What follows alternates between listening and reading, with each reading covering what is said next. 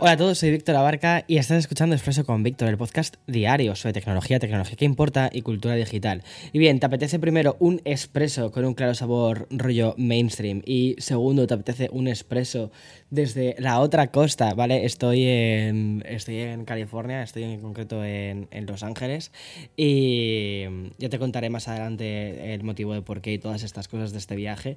Pero de momento lo que te puedo contar es que justo el episodio de hoy está formado por noticias tan potentes como el lanzamiento oficial del chatbot de Google, las ventas históricas de Nintendo Switch, el metaverso de Mark Zuckerberg, el Twitter Blue de Elon Musk, un mega iPhone de próxima generación y el cambio de rumbo de Disney o incluso el de Bing hacia lo que es la inteligencia artificial de Microsoft.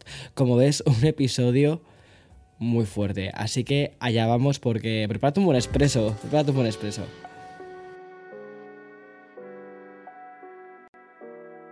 Bueno, antes de nada, espero que el sonido se esté escuchando bien. Estoy grabando con el micrófono chiquitito, con un Shure, entonces, o sea, con el Shure pequeñito, el de viaje, el que me suelo llevar para, para estas cosas. Entonces, a veces sé que la calidad que das no es la más alta, pero lo que puedes hacer es subir un poquito el volumen del podcast y ya está. Y por cierto, por cierto, tengo, tengo que contarte una cosa.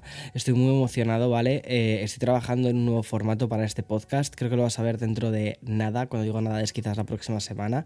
Y bueno, eh, yo creo que va a ser guay porque va a ser como una experiencia mucho más de tomarnos tú y yo un expreso en persona, ¿sabes? O sea, no, no va a ser en persona, sino, bueno, ya más o menos te puedes imaginar, o sea, tiene vídeo de por medio. O sea, estoy diciendo demasiadas cosas. Víctor, ciñita el guion. Bueno, lo que te iba a decir es que últimamente parece como si estuviésemos escribiendo las páginas de los libros futuros de historia. Y aunque esto parece que es un tópico, pero no creo que vaya a ser tan cliché. Y es que estas páginas no las estamos escribiendo nosotros, los humanos, sino que lo está haciendo la inteligencia artificial. La velocidad a la que está avanzando este año este tipo de tecnología empieza a ser abrumadora. Hace nada de tiempo nadie hablaba de esto y de repente todos días tenemos noticias relevantes sobre esto. Y estoy convencido de que cualquier día vamos a tener una versión paralela casi del, del podcast de, de, mm, Café con Víctor, incluso el largo, hecho con inteligencia artificial y que va a ser el que locute las noticias más importantes del día. ¿Te imaginas que eso sucediese? Pues no creo que eso vaya a estar demasiado lejos, si te soy sincero. Y ahora, ya hablando en serio, ¿vale? Hoy tenemos que volver a los chatbots de inteligencia artificial, básicamente porque Google ha publicado en su blog oficial lo que era básicamente un secreto voces, pero que le faltaba poner ciertos detalles. Y es que la propia compañía ya tiene su propio dígase así, ¿vale? Su propio chat GPT. Hoy, 7 de febrero, vamos a dar la bienvenida a Bard. Está firmado, de hecho, por el propio CEO de Google, Sundar Pichai, en un comunicado que nos ha presentado Bart y lo define como un servicio de inteligencia artificial conversacional experimental, el cual está construido sobre la plataforma Lambda. Y mm, Bart lo que va a hacer es combinar la amplitud del conocimiento del mundo con el poder, la inteligencia y la creatividad de los mencionados modelos de lenguaje de la compañía. Y mm, básicamente se van a basar en la información de la web. Eso es lo que ellos, llevan haciendo desde hace muchísimo tiempo. Y BART lo que va a hacer es dar respuestas de calidad. Sin embargo, todavía se desconoce si su dependencia de Internet resultará un comportamiento intolerante o incluso, por ejemplo, en algunos casos, por ejemplo, que incluso se pueda convertir en un comportamiento racista, ¿no? Como han exhibido aparentemente otros chatbots anteriores. Y por eso, de hecho, yo creo que Google ha intentado como retrasar un poco el lanzamiento, en plan de a ver por dónde van las cosas, porque esto, o sea, este chatbot como se vuelva un poco loco, ¿sabes? Y luego empiezan a decir, el chatbot de Google dice esto, o sea, pues un poco locura. Lo, que, lo curioso es que a diferencia del chat eh, GPT, pues Google va a desplegar BART de una manera progresiva, primero con un grupo selecto de usuarios, una manera de trazar sus propias pruebas internas para de ese modo garantizar que las respuestas de BART alcancen un alto nivel de calidad y de seguridad. Y el CEO de Google, Sunday, bueno, ha indicado también en el comunicado oficial que a medida que estas solicitudes de búsqueda de los usuarios se vuelvan cada vez más complejas y cada vez más matizadas, pues la herramienta that. Irá mejorando. Y de hecho, te voy a leer un poco lo que ha dicho. Dice, pronto verás funciones impulsadas por inteligencia artificial en el buscador que extraerán información compleja y múltiples perspectivas en formatos fáciles de digerir, para que puedas comprender rápidamente el panorama general y aprender más de la web, ya sea buscando perspectivas adicionales, como blogs de personas que tocan el piano y la guitarra, o profundizando en un tema relacionado como pasos para comenzar como principiante. Estas nuevas funciones de inteligencia artificial comenzarán a implementarse en el buscador de Google próximamente. No sé tú, pero a mí esto sinceramente me parece muy fuerte, muy interesante y también muy guay. Pero un día más, la inteligencia artificial nos trae dos informaciones. Al parecer, y gracias a una serie de publicaciones y capturas de pantalla que hemos podido ver en Medium, pues la integración del buscador de Microsoft con ChatGPT estaría a punto de salir a la luz. Y es que la versión de Bing con la herramienta de inteligencia artificial supondría la gran revolución para los motores de búsqueda. El buscador de Microsoft nos ofrecería un asistente con el que podríamos chatear y que constituiría la barra de búsquedas por otra caja de texto en la que realizaríamos preguntas a la IA y este nos contestaría al más puro estilo ChatGPT. Y Bing mezclaría resultados de búsqueda con links, fuentes, conversación y también con chat. Y como te he ido diciendo en las últimas semanas, no lo haría con la versión de ChatGPT que conocemos nosotros, sino con una versión más premium, con mayor base de, bases de datos y mm, algo más actualizada y que directamente supondría la versión de ChatGPT 4. De hecho, desde OpenAI defienden la herramienta para Bing como una alternativa 500 veces más potente que el chat GPT actual. O sea, es muy curioso. Y cambiamos de tema porque, como te decía al inicio, este 2003 se, se ha empeñado en querer pasar a la historia. Y afortunadamente no por la aparición de una pandemia, gracias Dios, sino por los hitos y las novedades tecnológicas y sobre todo muchas de ellas relacionadas con la cultura digital. Y en estos momentos estamos observando cómo Microsoft y cómo Google van a librar una batalla digital para convertirse en la compañía reina de la inteligencia artificial. Y es que por primera vez en la historia el buscador de Google puede verse implicado en un juego de tronos contra Bing.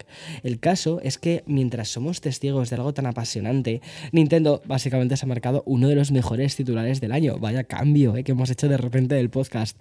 Pero es que es verdad, es que Nintendo Switch ya es la tercera consola más vendida en todos los tiempos. ¡Wow! Voy a coger aire porque es que madre mía. Pues gracias a la publicación del informe financiero de la compañía japonesa hemos sabido que los 8,2 millones de unidades de Nintendo Switch, la Switch OLED y también la versión Lite suponen un total de 1200, eh, perdón, perdón, perdón, voy a leer bien el número, 122,55 eh, millones, vale, ahí tenía la cifra apuntada, 122,5 millones desde el lanzamiento de esta consola en 2017 y de esta manera pues Nintendo Switch ha logrado superar a la PlayStation 4 pero es que atención, también incluso la propia Game Boy, que ya era icónica. Y si observamos los números, comprobamos que las ventas de Nintendo Switch han superado los 118,69 millones de unidades combinadas logradas por la Game Boy y también por la Game Boy Color.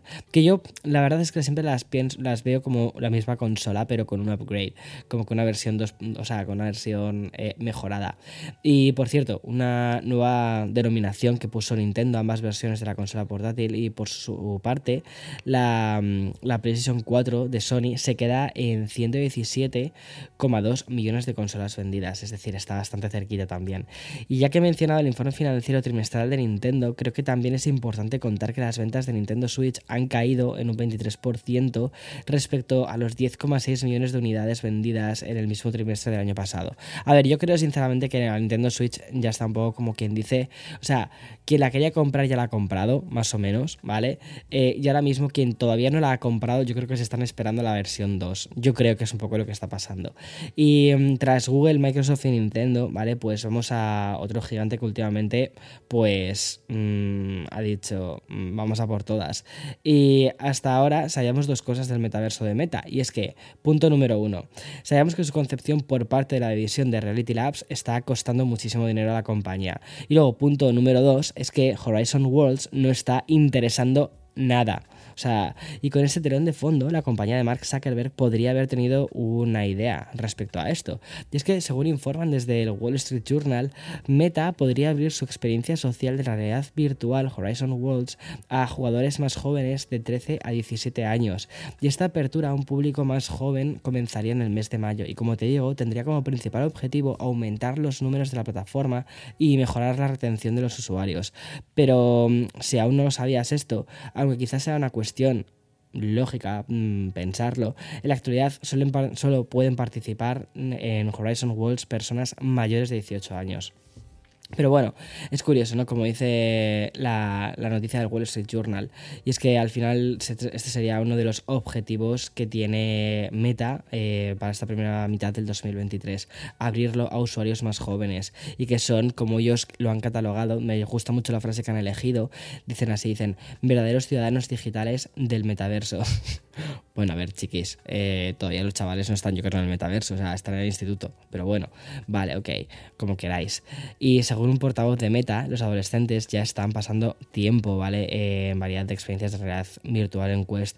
Y por esto la compañía de Mark Zuckerberg quiere asegurarse que también tengan esa experiencia en Horizon Worlds.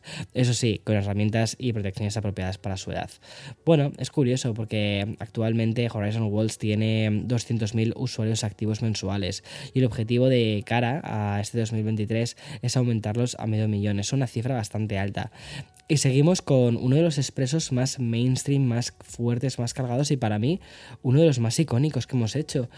Y mm, tengo que hablarte de otro temazo de la actualidad, pero esta vez vamos a hablar de Twitter y de la noticia publicada en The Information. Según informan desde este site, que está siempre muy informado, por eso se llama The Information, pues apenas 180.000 usuarios de Estados Unidos se han suscrito a Twitter Blue. La misma noticia también señala que el 62% de los usuarios que pagan, de, o sea, que pagan eh, residen en Estados Unidos. Es decir, que Twitter Blue tendría apenas unos 290.000 suscriptores globales. Y como sabes, este plan de suscripción ideado por Elon Musk y que ha sido un verdadero quebradero de cabeza para la compañía, salió por una tarifa de 8 dólares mensuales, que antes creo que eran como 22 dólares, no lo que querían hacer, o 20 dólares. Y si lo haces desde su web te cuesta, o sea, perdón, 8 dólares si lo haces desde su web, 11 dólares y te cuesta, o sea, si te suscribes desde la App Store de Apple o desde la Google Store. Y por su parte, la versión anual otorgaba un pequeño descuento para la suscripción mensual y al final te salía como por unos 7 dólares. O sea, era como un poco, venga, descuentos, descuentos. Y total, que no, que no está funcionando. Y siguiendo con estos datos, la cantidad actual de usuarios que pagan significa que el sitio web solo estaría aportando unos 28 millones de dólares en la compañía, concretamente 27,8 millones anuales. Yo no sé tú, pero creo que Elon Musk ahora mismo, si está con una calculadora, no le salen las cuentas básicamente por la cantidad de publicidad que han perdido. Pero bueno, y pensabas que ya estaban todas las mm, mm, novedades de los gigantes tech eh, hechos para este episodio. Bueno, pues fíjate que aún nos queda podcast. Y es que vamos a hablar de Apple y el rumor de que está trabajando en un iPhone más premium y por lo tanto más caro. La información original nos lleva a Bloomberg, eh, que es un medio que señala pues que la introducción de un nuevo iPhone llegaría el próximo año. Y efectivamente sería en 2024 cuando los de Cupertino lanzarían este iPhone Ultra con un precio superior tanto en las versiones Pro como la versión Pro Max. Y de hecho, el rumor que sobrevuela por Silicon Valley en la actualidad es que Apple cambiaría el nombre de iPhone 16 Pro Max para bautizarlo como iPhone Pro Ultra, a secas, o sea, sin, sin número. Esos rumores publicados por Bloomberg y recogidos también por medios como The Verge no surgen de la nada. Y es que solo hay que recordar que el propio Tim Cook habló durante la última llamada con los inversores de un iPhone con más potencia y a un precio superior al de la media. El CEO de Apple señalaba además el afán de los usuarios de en adquirir cada modelo del teléfono de Apple, por eh, lo que aumentar las prestaciones y por tanto el precio, pues creen que no supondría un rechazo de nadie. Dicen de hecho así, dicen, el iPhone se ha convertido en una parte integral de la vida de las personas y creo que están dispuestas a esforzarse mucho para obtener lo mejor que pueden pagar en esta categoría. Wow, bueno, veamos hasta dónde es ese mucho, eh, por favor. Y respecto a las prestaciones que podría tener este iPhone Ultra, pues obviamente nos llevaría a un procesador más rápido, a un mejor hardware de cámara que incluso el Pro y el Pro Max, y una pantalla aún más grande más grande que el Pro Max Fripo. Y también podría haber más funciones futuras como la eliminación final del puerto de carga. Yo esto sinceramente no lo creo, sobre todo si meten una, eh, meten una eh, si lo dejan solo con carga inalámbrica y es una batería muy grande, no creo que prescindan del puerto de carga, porque viene muy bien para cargas rápidas. Y de todas formas, no nos olvidemos de que antes tiene que llegar el iPhone 15, ¿vale? O sea, que estamos hablando de dos iPhones en adelante. Un modelo del que ya se especula con, características como, por ejemplo, el USB-C y botones ápticos de volumen y encendido en lugar de, botones eh, físicos. Y eso sería un poco pues, lo que sucedió con el iPhone 6S, ¿no? Eh, creo que fue con el 6S, cuando ya se empezó a prescindir de lo que es el botón físico. Y no, miento, miento, miento, miento. Fue con el iPhone 7. Fue con el iPhone 7. Bueno, y ya cambiamos de temática para hablar un poquito más de los despidos que están afectando a toda la industria tecnológica.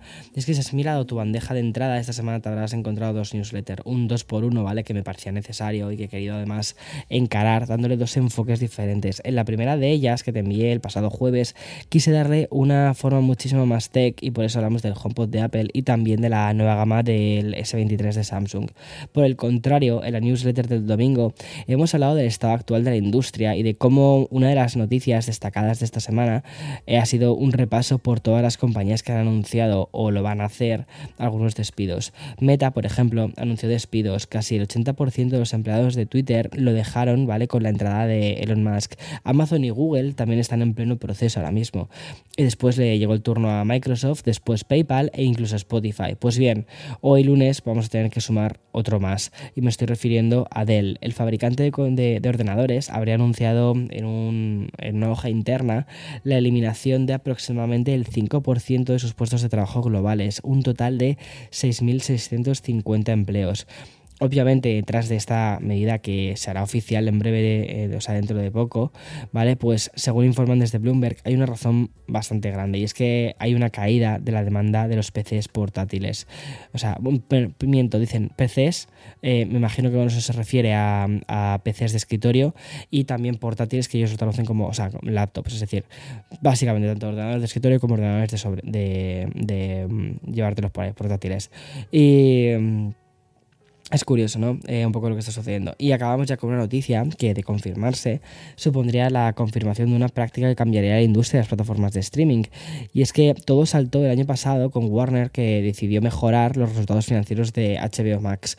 Y una de las opciones era eliminar parte de su catálogo o, en su defecto, ceder los derechos para que otras, eh, o mejor dicho, para que sus propias producciones pasasen a otras plataformas. Pues bien, esta práctica podría dejar de ser patrimonio exclusivo de HBO y convertirse en, algo habitual. Y resulta que esta medida está siendo estudiada ya en una compañía que, que considerábamos invencible. Y es que The Walt Disney Company podría ofrecer licencias para películas y series de televisión y cedérselas a medios de comunicación rivales, con la idea de generar más ingresos y sabiendo que van a aplicar suscripciones con anuncios a lo largo de este año. De hecho, en Estados Unidos esto ya está disponible. Y también cederían parte de su biblioteca de contenido. Este cambio en su estrategia busca mejorar el desempeño financiero que se ha hecho más tangible en el último informe financiero, que ha sido uno de los peores en las últimas décadas, con pérdidas de 1.500 millones en la división de streaming. Actualmente ofrecer licencias de contenido sería todo un cambio en el rumbo de Disney y eso que actualmente ya otorga licencias a otras plataformas, pero como ya sabemos con el lanzamiento de Disney Plus, pues esa costumbre se redujo casi pues a mínimos. Y solo hay que recordar como ciertas producciones que eran contenido ya de Netflix, una de ellas mi queridísima Daredevil, pues se terminaron quitando de la plataforma y de hecho ahora va a haber como un reboot de Daredevil, una nueva historia de Daredevil, creo que los actores van a ser los mismos Daredevil era brutal, es una de las mejores series de superhéroes que hay y está en Netflix. Bueno, pues esta serie eh, se la había ofrecido Disney a Netflix y claro, cuando sacaron Disney Plus, pues quitaron Daredevil de Netflix y ahora van a relanzarlo en eh, Disney. En fin, un lío de, de licencias. Y hasta aquí el episodio de hoy. Como veis, un episodio muy fuerte. Me encantaría, si has llegado hasta aquí, que me dejases un comentario en eh, ya sea o directamente en el podcast que lo leo me salen ahí las notificaciones o si quieres también en Twitter o donde quieras. Qué te parece toda esta batalla de, de ChatGPT con em, la nueva de, Google me parece una pasada. A mí personalmente me parece una pasada. Estoy muy, muy emocionado y te soy muy sincero lo que te voy a decir. Hacía mucho tiempo que la tecnología no me parecía tan divertida. De verdad. Chao chao chao